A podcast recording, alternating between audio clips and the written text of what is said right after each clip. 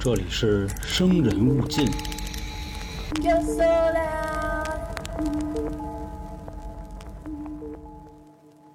大家好，我是黄黄，今天呢就不和大家分享都市传说了啊。七月半马上就要到了，当然了，有的小伙伴听到这期节目的时候可能已经过了，但是整个七月呢都可以说是鬼月，鬼门关大开。有一个歌不也唱了吗？头一天来到鬼呀嘛鬼门关，鬼呀嘛鬼门关。啊，我记得去年的中元节啊，和大家分享的是关于全世界各地的一些丧葬习俗，不知道各位还记不记得住？其实做生人勿近将近两年多了，我觉得也该正好啊，跟大家聊一聊这个咱们中国神话体系了。之前的节目我记得好像也和各位说过，目前开始在慢慢的看这个《山海经》了。其实我相信啊，喜欢这一类内容的小伙伴应该都有过一个疑问，就是好像我想完整的把中国的神话故事都看一下，没有地方找。它不像国外啊，比如说看个宙斯啊，他们那一家子事儿；看看耶稣啊，他们那一家子事儿。但是咱们这儿好像零零散散的，确实以《山海经》《楚辞》为首的这些神话体系，到现在也没有一个很明确的、很完整的一个内容。这也是我们在做《西游记》的时候也发现。比如说讲《西游记》里面一些道教、佛教的关系啊，有的人呢会拿《封神榜》去讨论，还有的人就会拿真实的佛教、道教，还有的人是在《西游记》里去讨论。所以这里也是为什么大家一直喋喋不休，可以甚至打起来的一个原因吧。但是呢，我在翻阅很多资料的时候发现啊，唯独关于阴曹地府啊、冥界地狱这一块，大家达成了一个空前的一致。我觉得可能还是大家觉得啊。就关于这个惩罚呀、刑法是吧？对应到这个还是必须统一，因为坏人必须得到遏制。但其实说到这儿呢，我也觉得有一个稍微稍微不太公平的点啊。咱们以前呢，号称是有三界天地人嘛，但是这个人啊，哪怕说你一辈子没干过坏事儿，但是碌碌无为啊，或者说是一个躺平的状态，您死之后也会下地狱。虽然可能会经过六道轮回不一样的转生，但是没办法，还得奔那儿走。就可能说您不会受到一些比较严酷的惩罚而已，除非您这个慧根又好，然后还能自己修炼的虔诚等等一系列，才能变成神仙。所以这块我看完还是挺干瘪的。小时候呢，咱们也学过很多的成语啊，比如这个夸父追日啊、女娲补天呀、开天辟地等等。这些成语的由来呢，也都是根据中国神话了。这个咱们以后慢慢也都会说到吧。今天主要跟大家介绍的呢，也是跟七月这个鬼节有关系的，是阴曹地府里的十大阴帅。十大阴帅分别都有谁呢？跟各位也说一下啊：黑白无常、牛头、马面、鬼王、日游神、夜游神、鸟嘴、鱼鳃、豹尾和黄蜂。其实以十殿阎王为首的审判体系呢，主要也负责那么几件事儿，一个就是人间考核，另外就是惩罚了。咱们前面也说了，今天呢，我会简单的啊，按照他们一个工作的顺序去介绍这十大阴帅。当然以后有机会还会继续去和大家去介绍里面的一些职位，比如说咱们打过王者荣耀的朋友都知道一个角色钟馗，对吧？钟馗捉鬼也是咱们小时候都听到的一些民俗。他呢还不是这十大阴帅，其实人家这职位比这还高。十大阴帅，你别看听着挺狂的，实际上他就是那种基层干部。不过人家好歹也在编。首先第一个啊，就是咱们经常经常会看到，包括星爷的电影《大内密探零零八》里也出现过的黑白无常。说到黑白无常呢，这块就要说一说他的前身了。以前的人认为呢，人死之后呢，并不会立刻死亡，还有所谓的这个三魂七魄。所以就需要相关的工作人员把这些东西处理干净。以前是分成三步，第一步叫夺魂，第二步叫夺精，第三步叫束魄。只有经过这三步之后呢，我们才能认为这个阳寿已尽的人彻底就可以进地狱了，或者说进到阴曹地府了。后来可能是为了节约这个工资吧，阴曹地府进行了一次改革，把这干三个活的岗位合并成了一个。并且称这个岗位的名字呢叫无常鬼，这个名字的由来是根据佛教这块儿，因为佛教人认为呢人生世事无常，杀人放火金腰带，修桥补路无尸骸。所以人的这个生死啊，实在是没什么规律。紧接着呢，又关于儒家呀、道家的一些文化之后，才分出了黑白无常这一对儿角色。其实黑白无常他们占的只是一个名额啊，他们干的活呢也是按照阴阳去分。白无常就是负责在白天干这项工作，并且勾的是男人；黑无常呢就是在晚上勾女人的。下面咱们来说说他们两个的体貌特征啊。白无常叫谢必安，他呢穿着一袭白袍，戴着一个白色的帽子，帽子上写着“一剑生财”四个字，手里拿着一个哭丧棒子。这棒子呢，可以直接把这人的魂魄啊给打出来。面部表情呢，呈一个微笑的状态，但是他会吐出一个长长的红色的舌头。这黑无常呢，范无咎，他呀，这个面目表情看起来就没那么好，青面獠牙，呃，露着两颗大牙，并且你感觉呢，好像欠了多少钱似的。他呢，也同样穿的是长袍，颜色不必说，自然是黑色。帽子上呢，也有四个字，叫“天下太平”。他的武器呢，主要是一个大钩子，直接勾住这些孤魂野鬼的皮肤骨。这咱听《西游记》啊，听的太多了。一勾住皮骨之后呢，你有任何法术、任何这个妖术能力都没戏了。那他们为什么有名儿啊？刚才我前面说了，这个黑无常、范无咎、白无常、谢必安，这又是怎么回事呢？他们俩，还有这么一个小故事，听起来还挺感人。以前这哥俩是一对捕快，关系非常好，就跟我跟老杭这意思似的。有一天，他们在押解犯人的途中出了一点小意外，犯人都跑了。哥俩一合计说呢，分头去抓，约在明天的午时三刻，在一个枯桥底下汇合。这个范无咎可能业务能力强一点，提前到了这儿，但是呢，赶上天公不作美，下了一场大雨。这个黑无常范无咎啊，还有一个外号叫矮爷，个子比较矮，但是他琢磨了，说我现在不能走啊，我跟我兄弟谢必安，我们俩约好了。那我说什么？这个海枯石烂，山无棱，天地合，才敢与君绝。所以一直在这等着。结果这个雨啊越下越大，直接活活就给他泡死了。这个时候呢，谢必安也就是白无常啊才到，一看那个水面上飘着他兄弟，当时就郁闷坏了，说兄弟赖我，我要早点来，你也不至于这样。直接找出一根绳儿，在这个桥这儿啊吊死了。到了阴曹地府之后呢，这阎王爷一看，说哟，你们哥俩这怎么回事啊？怎么回事啊？那兄弟一来二去就说了啊，我们虽然这个不是同年同日同月生，但求同年同日同月死。当时这个阎王爷呢，哭的一把鼻涕一把泪，说你们哥俩稍安勿躁啊，我先写一折子。写完之后呢，就递到天庭了，说我今儿啊看见一对这个生死好兄弟，您看能不能这样啊？以后让这哥俩在我底下当差吧。他怎么在阳间就是负责押解犯人，在阴间干这个呀，好特好。从此呢，便有了黑白无常这个岗位。其实关于黑白无常的故事啊，还有很多。下面咱们挑两个经典的跟各位说一下。咱们前面说了，白无常虽然吐着舌头，但是面带笑容。为什么呢？这跟他戴这帽子有关。一见生财。他在白天出来的时候呢，就会观察这些人的反应。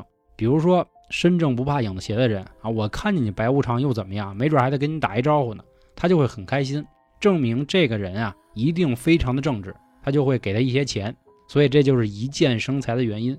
但如果有的人呢，比如说心里有鬼，一看见白无常慌了，那他以后啊时日肯定不长，并且还会死于非命。说有这么一天呢，白无常在人间啊正逛着呢，看到有一个坟堆的地儿有一个女人一直在哭，抱着孩子，他就想说这怎么回事？发生什么了？啊，我得瞅瞅啊！他就跟着这个女孩啊一路这么走。后来他把整件事情都弄清楚了，怎么回事呢？为什么哭呢？这个女人呢，之前是一个大户人家的千金小姐，本来呢生活乐无边。他们家有一个伙计，这伙就一直琢磨说，我怎么才能把这一家的钱归到我自己这儿呢？后来呢，他想了一坏招，他和另一家的少爷啊，他就说说，你看我们家这小姐长多地道，说你看我攒一局，你呢到时候给她退了。结果呢，未婚先孕，这古时候啊。这个事儿可是大事儿，这个大户人家这老爷也不干了，说怎么能出现这样的事儿呢？说你现在你说让我真去提亲，人家也是大户人家，人家肯定也不干呀。这时候这伙计出来了，说老爷老爷老爷，莫慌，说要不这样，小姐呢，您就直接下嫁给我，您看成不成？我来喜当爹，哎，我当接盘侠。老爷也是挺感动，说这事儿倒好啊，省着咱们这家丑外扬了。这要不我这老脸也真没地儿搁。好了以后，这伙计终于憋不住了，说：“太棒了啊！这个万贯家财马上就是我的了，也就不管以前啊那么对老爷恭恭敬敬，那不管了，对吧？我现在是你倒插门女婿，各种霍霍啊！每天呢也是打媳妇骂媳妇，孩子生来之后呢也开始踢那孩子，说反正这也不是我的啊，这就是个野种。老爷知道这事儿之后呢，活活给自己气死了。这一死不要紧啊，这钱不就彻底成伙计了吗？伙计也是放飞自我。”要不说呢，这个很多人啊败就败在赌上了，就开始赌，一下欠了一屁股债。他呢偷偷就跑出家了，就留下自己这媳妇儿跟孩子在家。这天债主上门了，一看这伙计不在，他心说：“我不能白来呀。”结果呢就觊觎这个千金小姐，说：“干脆我要不啊，是吧？我给他推了吧。”好在小姐最后呢殊死搏斗扛了下来，但是他一家里其他的什么这个佣人啊等等全都死了。这也就是为什么他在坟头那哭。这白无常一听啊，好家伙，这事儿可不行，我得想办法。正在琢磨说怎么去搞这伙计的时候，这女孩找根绳打算上吊。正在她把头放上去绳子那一刻呢，绳断了，白无常也现身了。这个千金大小姐呢，一看白无常啊，反正她也生无可恋了，就也没给白无常好脸儿。白无常一琢磨，呵，有这个性格啊，就说啊，说姑娘，说你看多大点事儿啊，是吧？你呢？这样，你别动不动就死。你阳寿没到呢，我给你一笔钱，你以后好好生活，行不行？说你后面的事儿你也甭管，我都帮你解决了。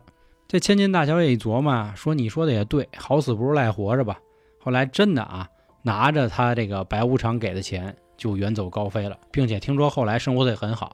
这个伙计呢，因为一把大火，彻底把自己烧一净光净，最后就像一个乞丐一样啊，贫困潦倒了一生。啊，这个就是关于一个白无常的故事，很有意思。黑无常这边呢是遇见这么一事儿，说以前在有一个地方呢，每到晚上就会有黑无常出现，但是这又是一条经商的必经之路，很多人呢就非常发愁了，说我们运货这玩意儿也不能保证说就一定能在白天，但是呢见着黑无常也真害怕，尽管会出现这样的问题，有一些小商小贩还是没办法，硬着头皮走夜路。这一天有一小贩啊，确实碰见黑无常了。一看见黑无常，当时吓着嗷唠一嗓子，人就过去了。这黑无常就开始翻他包袱，一看，好家伙，是一穷鬼，里面就是一点老玉米，他就挺不开心的。正琢磨说要不要拿这老玉米的时候呢，树后头啊又出来一黑无常，他一把把老玉米抢过来了，说：“兄弟啊，你这不够意思了啊！这道上讲话了啊，先到先得，你不能说你现在出来东西给你。”结果拿着老玉米，这黑无常说话了：“嘿，有意思啊！今儿我还碰见一真假李逵，是吧？”哎，说到这儿，大家应该明白了。其实所谓说这条路啊，常常出现黑无常，就是一帮地痞流氓办的。而这帮地痞流氓呢，今天遇到了真正的黑无常，最后也是把这些坏人就直接都带走了。啊，其实说到这儿啊，各位应该也清楚黑白无常的主要工作了。那我把人的这个三魂七魄呀都给勾出来之后，下一步怎么办呢？这块儿就要说到这个牛头和马面了。其实关于牛头和马面啊，它一开始只有一个，就只有牛头，马面是后来才来的。那中国人喜欢对仗嘛，听过相声都知道啊，风对云，雨对月的这那的等等。牛头呢，他就是这个人身子长一牛头，手里拿着一把叉子。马面同样。啊，这个头就是一个马的头，手里拿着一把长刀。他们主要是负责在地狱里进行押解这些犯人。到了战乱啊或者饥荒的时候，他们呢就会把地狱的这些刑场扩编。赶上可能去世的人太多了，他们就会跑到阳间帮助黑白无常进行勾魂夺魄。但是当然他们不会啊，他们主要使的是催命符。关于他们的故事啊，有一个很好玩，我跟各位说一下。说以前有这么一个文官叫丁凯，这一天呢，他赶着去给国家送一些文书，恰逢碰上了七月半。走着走着呢，天降大雾，他呢就开始像没头苍蝇一样乱转，突然就撞到了一块石碑，上面写着“阴阳界”。当时他可能也是当班逼，就是比较心切，心说阴阳界什么玩意儿，直接就走。又走了半天呢，走到一艘古庙里，这古庙啊，要说多破有多破，全是蜘蛛网。他就找了点树叶子，给上面的土掸了掸，掸完之后呢，觉得也差不多了，就继续赶路。可是这雾啊还是不散，他也不知道到底应该往哪个方向去。太阳也看不见了，这个时候啊，他看到小河边上有一妇女，说打算去问问路。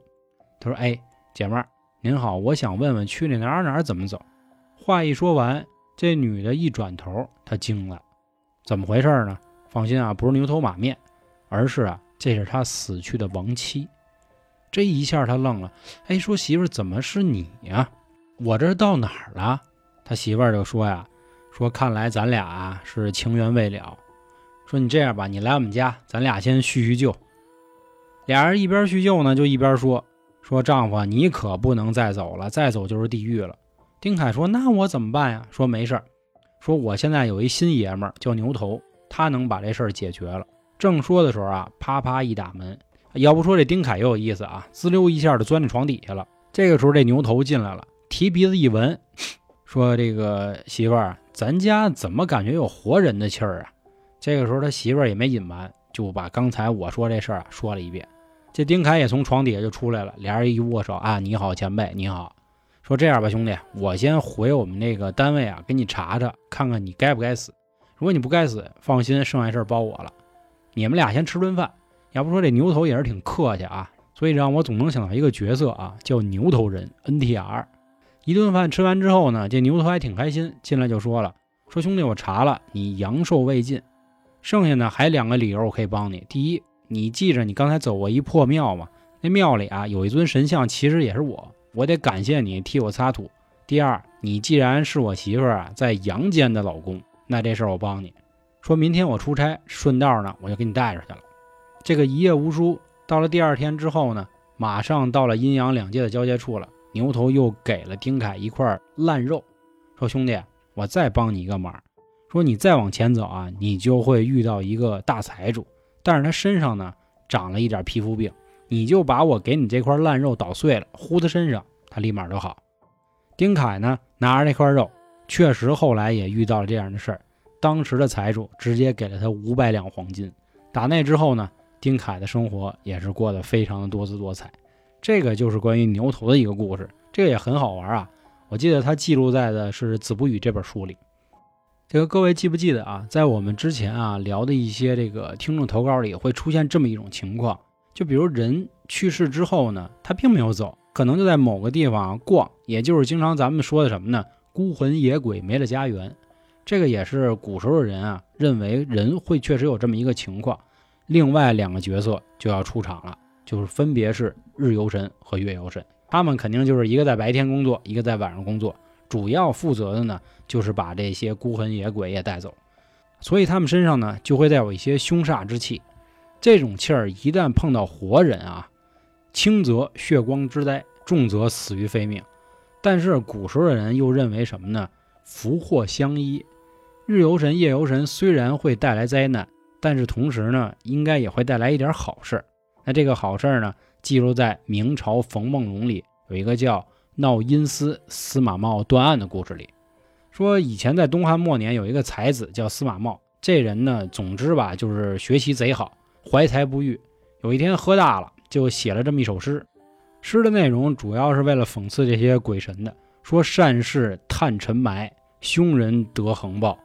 我若做阎罗，事事皆更正。那意思啊，我要当阎王爷，我肯定干得比你好。结果这首诗一出来，夜游神来了。直接呢就上报天庭，说玉帝啊，说有人可挤兑咱呢。我认为啊，他呢阳寿应该尽了，咱直接给他干死完了。当晚呢，夜游神跟黑白无常就把他的这个魂魄勾到地府了。司马茂到了之后呢，也不害怕，就说怎么着啊？说凭什么勾我呀？这个阎王就说了啊，说你写这诗，你以为我们不知道吗？司马茂就说了啊，我说的就是真事儿，我也不认为我啊做不了阎王爷。这阎王也觉得挺有意思，哎，好好好，跟我较劲是吧？说行，说我这儿啊还有一堆案子，你帮我把这解决了，解决的好，咱们再谈；解决不好，我当时我就弄你。结果这司马茂啊，就把汉朝那会儿啊，什么吕后啊、韩信啊、刘邦、项羽啊，他们这点事儿安排的明明白白的。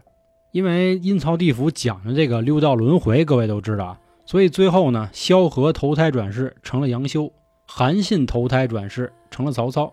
汉高祖刘邦就变成了末代皇帝汉献帝，吕后呢也转为汉献帝的皇后，最后被曹操千磨百难，拿红绳直接就勒死了。项羽呢投胎成了关羽，樊哙变成了张飞。这一通审判下来啊，三国里基本上这个有名的人都安排了。这个阎王把他的这些审判的案卷呢递到了天庭，玉帝一看说：“呵，有两下子啊，有冤的报冤，有仇的也报仇了，并且当时咱们前面说这是哪儿啊？东汉末年。”玉帝就说了：“说没想到啊，我以为你就是一口逼呢，看来真是有两下子。这个东汉啊，也确实气数已尽。你的这些审判，让这些因果命数啊都没问题。虽然说这个天下啊，合久必分，分久必合，最终还是要统一。所以玉帝直接把司马茂转世成为了司马懿。三国的故事咱们也知道啊，司马家族最后确实也统一了。说完之后啊，司马茂突然就醒了。”他说：“哦，原来刚才啊，南柯一梦，不是真的有人把我就勾走了。但是正在他琢磨之后呢，也就没一会儿啊，自己就一命呜呼了，就咯一下就过去了。所以这个啊，就是关于日游神跟夜游神的一个故事了，听着还是挺有意思。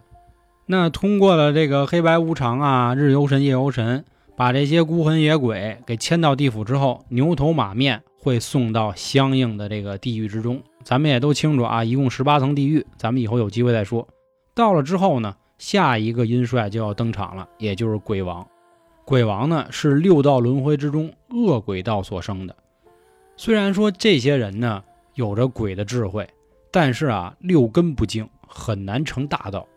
所以鬼王在冥界里呢也是非常众多的，他们手里还分别有自己的这个小鬼儿。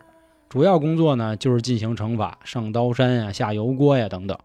也正是因为如此啊，咱们前面说了六根不净，所以鬼王是不可以到阳间的，因为他们的这些性格呢，还是有点问题。